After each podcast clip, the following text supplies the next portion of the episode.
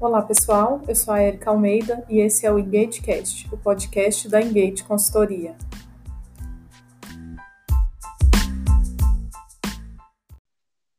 E esse é o nosso episódio número 4 e hoje a gente vai falar um pouco sobre Management 3.0. Hoje eu trouxe uma convidada, é, eu vou pedir para ela se apresentar também, contar um pouco como é que a gente se conectou. É, a gente já estava conectado de alguma forma, mas não sabia, né? E aí recentemente é, nos conectamos mesmo de verdade. Eu não sou uma especialista no, no tema, e essa convidada ela tem a formação na área, é, estuda bastante o tema, então eu quis trazer ela para falar um pouco é, com mais propriedade para a gente. Então, vou chamar a Tamires Lima e vou deixar ela se apresentar.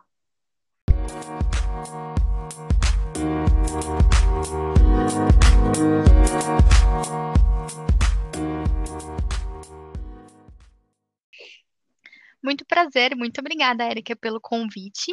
Estou muito feliz de estar aqui com gravando esse podcast. Eu tenho mais de 15 anos de experiência em recursos humanos e há dois anos atrás eu comecei a me conectar com um novo mundo, uma nova maneira de fazer gestão de pessoas. Comecei a quebrar vários paradigmas aí, várias crenças que eu tinha e me conectei com a Érica nesse meio tempo. Nós nos conhecemos num workshop do Matheus e do Iores, inclusive é incrível para profissionais do RH que estão buscando aí algumas mudanças. E a partir de então foram muitos cursos, muitos aprendizados, muitos testes. E um deles é o Management 3.0. Então eu me formei pela RapMeli e estou muito feliz de falar um pouquinho dessa nova maneira de cuidar de gente aí dos negócios. Legal, Tamires. É, só reforçando, gente, o Matheus, é, Haddad e o Iores, eles fazem um workshop que chama Agile HR, onde eles trazem muitas das ferramentas do Management 3.0 para serem usadas na gestão com as pessoas, né? Então, é, para usar desde o processo seletivo até avaliação de desempenho, enfim. Então, é um workshop muito legal e eles rodam o Brasil todo com esse workshop e aí tem o grupo dessas pessoas no WhatsApp.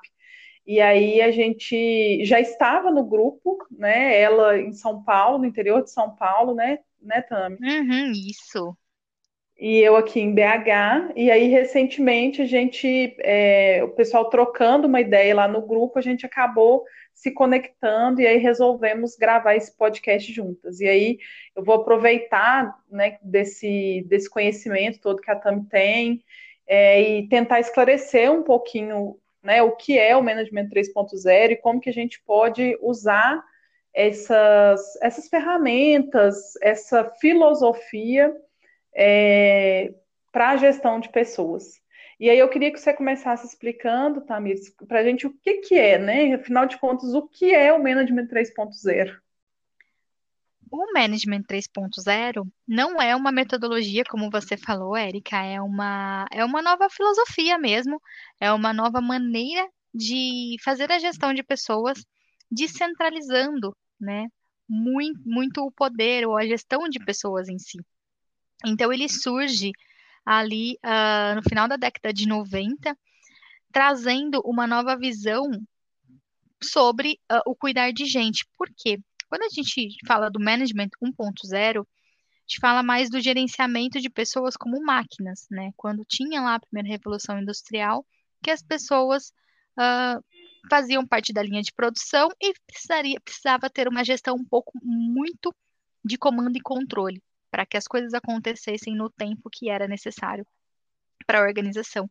Depois veio a gestão, o management 2.0, que aí veio aquela história, né? O RH, ele, o RH não, não só o RH, mas todas as, a, as pessoas na empresa reconhecem a importância e colocam a, as pessoas no centro, porém ainda valorizam demais um sistema hierarquizado. Ainda tem o, aquele comando e controle mais velado, né? Mas já estão colocando as pessoas no centro. E o Management 3.0 ele vem para descentralizar a gestão. E tem uma frase muito legal que a gente fala no treinamento, que a gestão é muito importante para ficar na mão só da liderança. E tomadas de decisões. Então tem alguns princípios que a gente traz e alguns jogos, algumas dinâmicas para descentralizar realmente o, a tomada de decisão. Não precisa ficar só na mão do líder. E tem uh, um conceito que eu gosto muito. O líder, ele ele não precisa ajudar tanto, mas ele também não precisa atrapalhar. E a gente vê muito disso nas empresas, né? A liderança ali o tempo todo, o que, que você está fazendo, o que, que você está faltando entregar, isso está controlando e não está deixando as pessoas trabalharem e fazer o melhor delas. Então, no management, a gente tem seis princípios, né? E eu vou falar aqui rapidinho deles, que é energizar pessoas, empoderar times, alinhar restrições, desenvolver competências, crescer a estrutura e melhorar tudo, né? Porque nada é tão bom que não possa ser melhorado. Então, resumidamente, esse é um pouquinho do Management 3.0, Érica. Legal, e uma coisa bem interessante que você falou, e é a respeito da, desse, do líder não atrapalhar, né? É, porque esse papel da liderança no comando e controle, ele muito mais atrapalha, e atrapalha o próprio líder, né? Que poderia estar usando esse tempo para outras ações que talvez vão ser muito mais estratégicas para a organização, para o time dele, para os resultados que o time precisa alcançar e fica perdendo tempo ali controlando o trabalho das outras pessoas. Eu falo que o trabalho do líder ele é muito mais nobre do que controlar o trabalho das pessoas, né?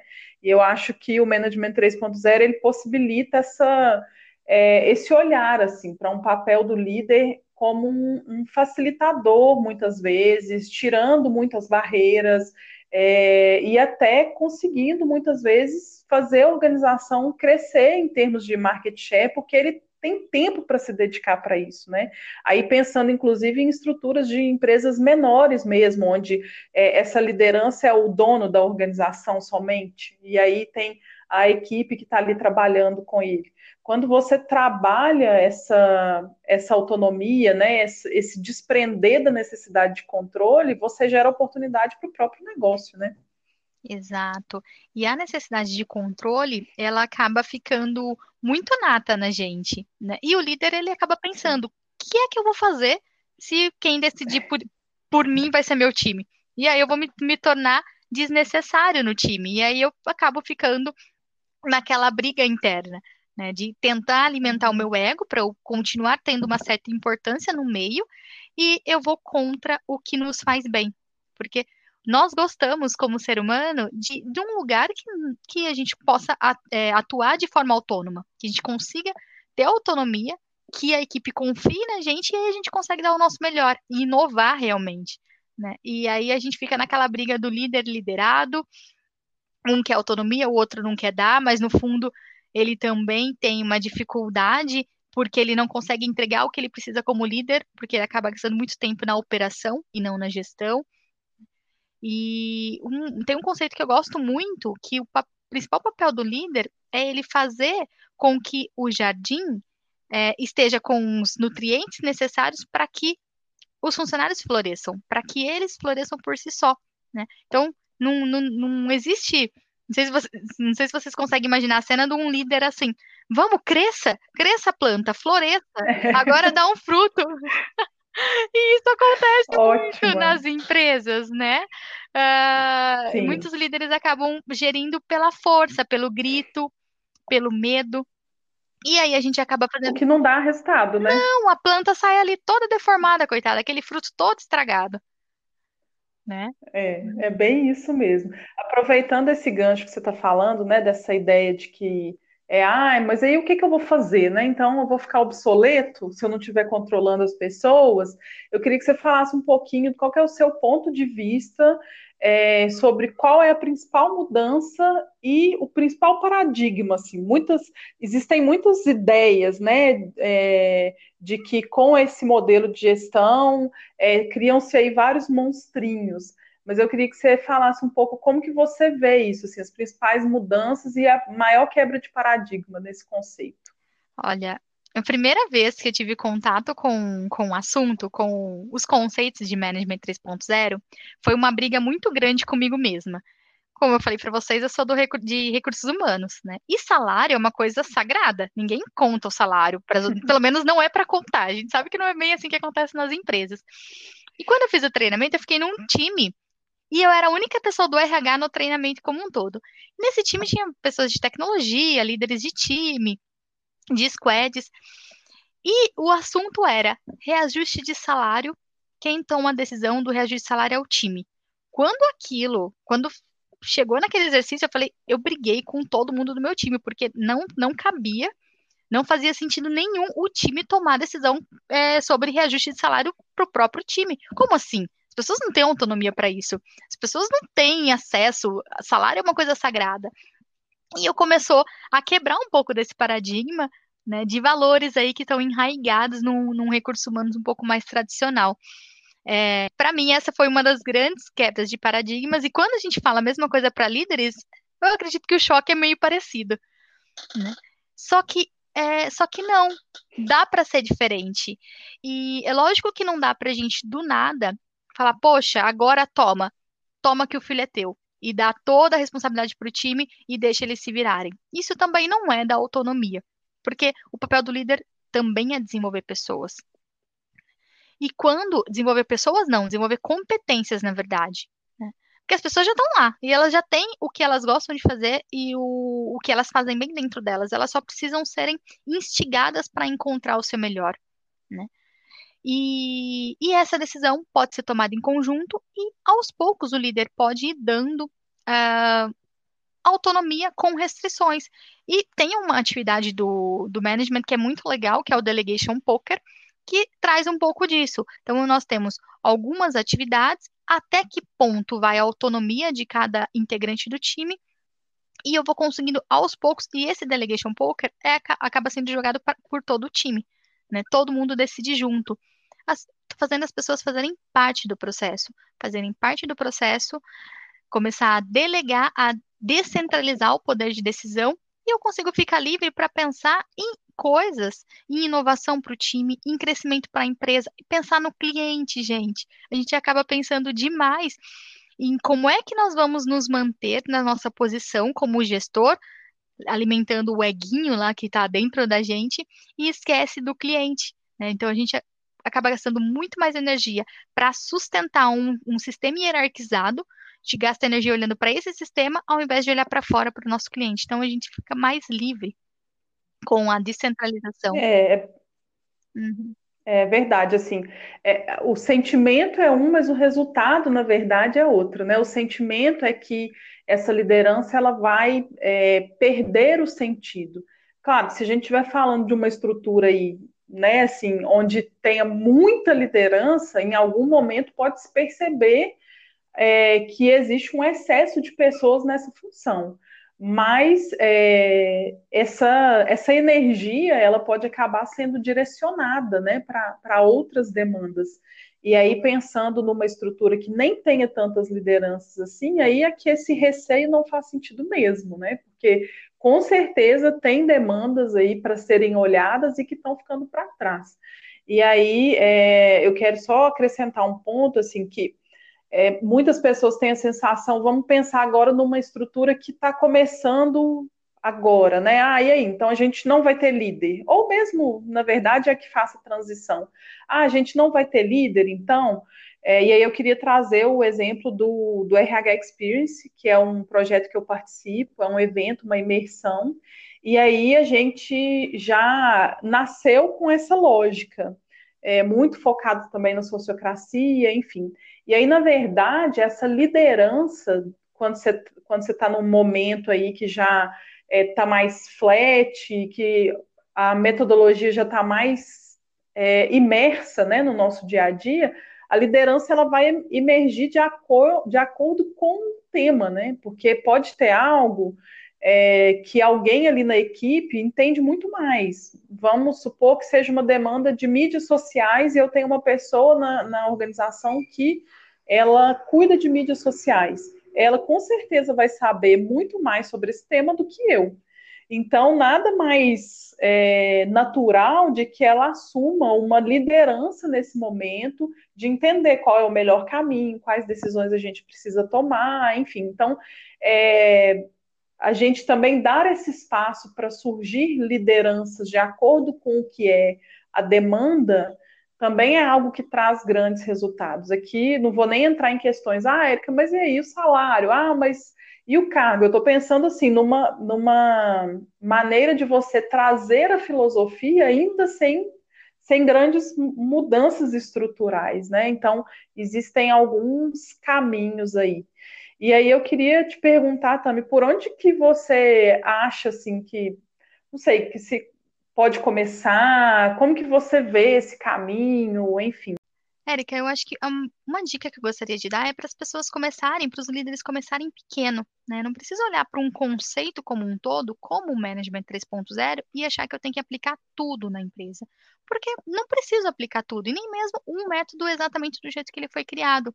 Porque todo, todo, toda atividade ela tem uma finalidade. E se naquela empresa você já consegue aquela finalidade, por exemplo, ter conversas frequentes com todos os membros do time, eu não preciso colocar um programa, por exemplo, de feedback estruturado, que a cada uma vez por mês isso tem que acontecer. É, a gente tem que entender o motivo principal de ter aquela ferramenta.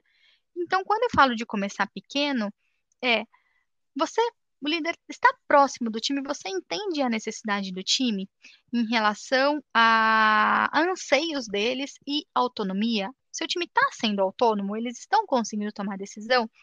E aí vem a resposta sempre, né? Virou, parece que vi... são duas coisas grudadas. O você tem, seu time tem autonomia e a resposta é, mas eles não têm maturidade para isso. É sempre vem, é incrível como essas duas coisas estão sempre anexas. Mas você não vai saber se ele tem autonomia se você não começar a dar um pouco mais de responsabilidade. Então, se é muito difícil chegar e fazer um, uma atividade do delegation poker, por exemplo, no seu time, uma dica é você começar a estipular que 20% do time do, dos funcionários, do, do pessoal do seu time, ou 10% desse, dessa hora, seja dedicado a projetos que eles vão decidir. Projetos pode ser pessoal, alguma coisa que eles gostam de fazer, podem, podem fazer juntos. Isso você vai começar a trabalhar que nesses 10% do tempo deles, eles vão trabalhar em algo que eles vão decidir por conta, por si só. E aos poucos você vai trabalhando a autonomia e você pode fazer um acordo, porque toda autonomia ela vem com restrições, vem com responsabilidade, que eles têm esse tempo para dedicar a projetos que eles vão definir, só que depois de um certo tempo eles vão te apresentar alguma coisa. E isso você vai trabalhando essa questão aos poucos e até ir evoluindo, né? Porque a gente não consegue fazer uma, uma virada muito grande. A mudança tem que ser gradativa, porque no final é mudança de comportamento. E mudança de comportamento não é um treinamento que vai te trazer e não é a aplicação de uma, de uma metodologia que você vai atingir. É com a prática diária, um pouquinho, um pouquinho e sempre. É, é bem isso, e tem a ver também com o que você comentou, né? Não é também delegar, ah, simplesmente então pe peguem aí e façam, né? Porque isso também não é delegar, né? Você tem esse papel de desenvolver essa habilidade no time também. Então, é o que você falou, eles só vão desenvolver testando isso. Então, comece testando, né, num ambiente mais seguro, enfim, onde você consiga é, não ter grandes impactos na entrega, principalmente se você é, é, uma liderança dentro de uma organização onde você não é o dono, de forma que isso não vai impactar nos resultados que você precisa apresentar, porque isso pode jogar contra essa mudança que você está propondo. Porque aí pode depor contra, vamos falar assim, né? Então, comece em um espaço seguro e vá evoluindo isso junto com a equipe. A equipe ela precisa ter é, eu vou usar essa palavra, apesar de ela não ser a melhor, mas a maturidade, não no sentido da maturidade de ser adultos, né? Porque isso é uma coisa que as pessoas esquecem. Essas pessoas que estão lá trabalhando, elas são adultas, né? Que levam suas vidas, que têm suas responsabilidades, que pagam suas contas. Então, eu falo que é como se fosse um portal. A pessoa entrou na empresa, parece que ela vira uma criança né, com dois anos de idade, assim, muitas vezes a forma que é tratada. E não é isso. É a maturidade no sentido de conhecer é, essa filosofia, em como funciona, é, em como ela é aplicável no dia a dia. Então, é nesse sentido é, que é relevante trabalhar isso com, com a equipe. Né? Não vai ser da noite para o dia, até para a própria liderança mesmo que estiver levando é, essa mudança, não vai ser da noite para o dia que a pessoa vai estar tá 100% segura ali com o que está com o que ela está propondo, é um caminho né, que se percorre. E uma coisa muito legal que você falou também é a respeito desses combinados, né? Porque a sensação que muitas pessoas têm também é que é anarquia, né? Cada um faz o que é quer. E aí eu queria que você comentasse um pouco sobre isso. Ai, é verdade, é, é incrível que a primeira imagem que vem quando a gente fala de autonomia, de as pessoas decidirem por, por si só, é aquele, aquela zona, né? Aquela rave que tá todo mundo muito louco. Nossa, nada a ver essa, nada a ver essa analogia que eu fiz. Bom, voltando ali, né, depois da, do exemplo da rave, que coube muito bem, brincadeiras à parte, uma frase que eu gosto muito do Management 3.0 é que o, o papel do líder é para gerenciar o sistema e não as pessoas. E quando a gente fala de gerenciar o sistema, é entender se o sistema está tá proporcionando que as pessoas entreguem o melhor. E a partir daí, deixe as pessoas fazerem o trabalho delas, por favor. Só me deixa trabalhar. Muitas vezes, o, a maior necessidade do time é que o líder deixe o time trabalhar, né? Então, é, deixar eles decidirem qual vai ser a prioridade da semana, o que que vem primeiro, o que não vem. Pare de decidir por eles. Como é, como você comentou, Érica, é, vamos parar de tratar os nossos funcionários como, como criança, né? Eles são adultos, eles podem decidir por si só. Por que, que quando eles chegam na empresa, eles alguém precisa decidir sempre por eles? Então não é anarquia. E a palavra restrição, ela é muito importante. Porque a restrição, além dela, dela delimitar até, o, até onde eu posso ir, né? Porque não existe um, um gasto, por exemplo, eu vou fazer um projeto, eu posso gastar quanto eu quiser. Existe uma certa restrição. E essa restrição, ela também é boa para a inovação, porque quando eu tenho uma restrição, eu posso fazer isso, porém eu tenho esse tanto de dinheiro, ou eu tenho esses recursos, eu vou ter que exercitar minha criatividade. E aí você vai ter um time único, você vai ter uma entrega única, né? E o resultado que uma pessoa faz quando ela traz um, uma, uma solução de, de algum problema, com certeza ele é muito menos criativo do que se esse resultado tivesse sido construído por todo o time. Então é descentralizar e fazer o negócio acontecer e criar. Eu não preciso ficar, eu não preciso achar que tem que ser eu tenho que chegar com a solução ou alguém tem que chegar com a solução. Ela pode ser criada no momento ali com todo mundo junto. Então... É isso aí, é, é bem essa lógica mesmo, né? É, eu lembrei de uma frase, eu estava até procurando aqui, eu não lembro exatamente em qual live que eu vi, mas se eu não me engano foi da Jaqueline Weigel, da W Futurismo, é, que eu super indico também, e que ela falou assim: acabou a era das crianças vestidas de adultos, né? Então chegou o momento que as organizações elas não tinham como ter as pessoas ali todas debaixo dos olhos daquele líder, né? As pessoas estavam cada uma nas suas casas, e aí as empresas viram que as coisas continuaram acontecendo. Né? Óbvio, uma coisa que eu sempre falo aqui no podcast é o seguinte, Tami, gente, eu não estou tratando dos outliers, das exceções, da pessoa que não sabia trabalhar de home office, isso aí é exceção. As pessoas querem pegar a exceção da exceção e dizer que ela é a regra para justificar a continuidade de uma cultura de comando e controle. Mas a gente vê que não é isso porque as organizações continuam aí, né, funcionando, se reposicionando. Então, chegou o momento de entender que essa visão dessa imaturidade das, das pessoas no trabalho, ela, ela é uma projeção, ela na verdade não existe, né? E eu acho que isso é extremamente relevante para um, um modelo, é, um mindset de management Management 3.0, porque sem isso ela é insustentável, né? É, eu queria saber se tem algum outro ponto também que você quer trazer para a gente, enfim, é, algo relevante que a gente não tenha falado, ou uma dica que você quer deixar para o pessoal.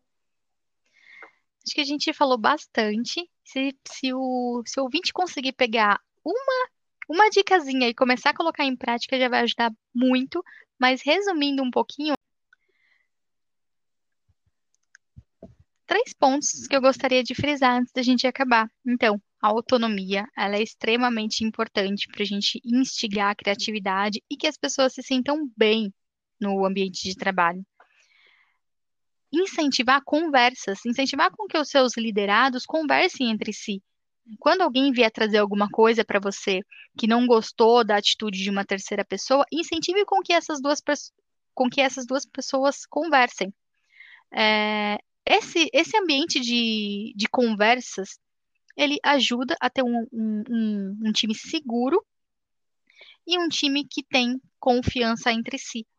E as coisas vão acontecendo. É só basta dar o primeiro passo. Legal. Legal, Tamires. E agora eu queria que você contasse um pouquinho pra gente sobre o seu trabalho. Bom, eu tô quase igual o pai do Cris, tô com dois empregos, falta só um. Então eu trabalho no regime CLT na, na, na O3, que é uma empresa de software, e hoje eu estou num time de tecnologia, inclusive, saí do RH aí de mais de 15 anos e estou usando minhas habilidades e aprendendo muito sobre tecnologia. Além desse trabalho de CLT, eu também tenho um projeto que é uma empresa para mentoria de RH para empresas digitais, que é RH sem blá blá blá. Né? Então, desmistificando aí, trazendo uma nova leitura de processos de RH. Se quiserem, me sigam lá nas redes sociais. Isso que eu ia te pedir. Fala pra gente aí qual que é o arroba para te seguir. Tem que falar, né? Senão a pessoa não segue. É tamilima.blá. Então, lá no Instagram ou no, no LinkedIn também, podem me procurar, tá bom? Muito obrigada, Legal. Érica. Imagina, eu que agradeço, Tam, foi ótimo. É, tenho certeza que o pessoal vai gostar bastante. Vão surgir, a galera vai querer saber mais. então, espero que você possa voltar novamente, né, para a gente se aprofundar um pouco mais nesse tema, que eu tenho certeza que todo mundo vai querer.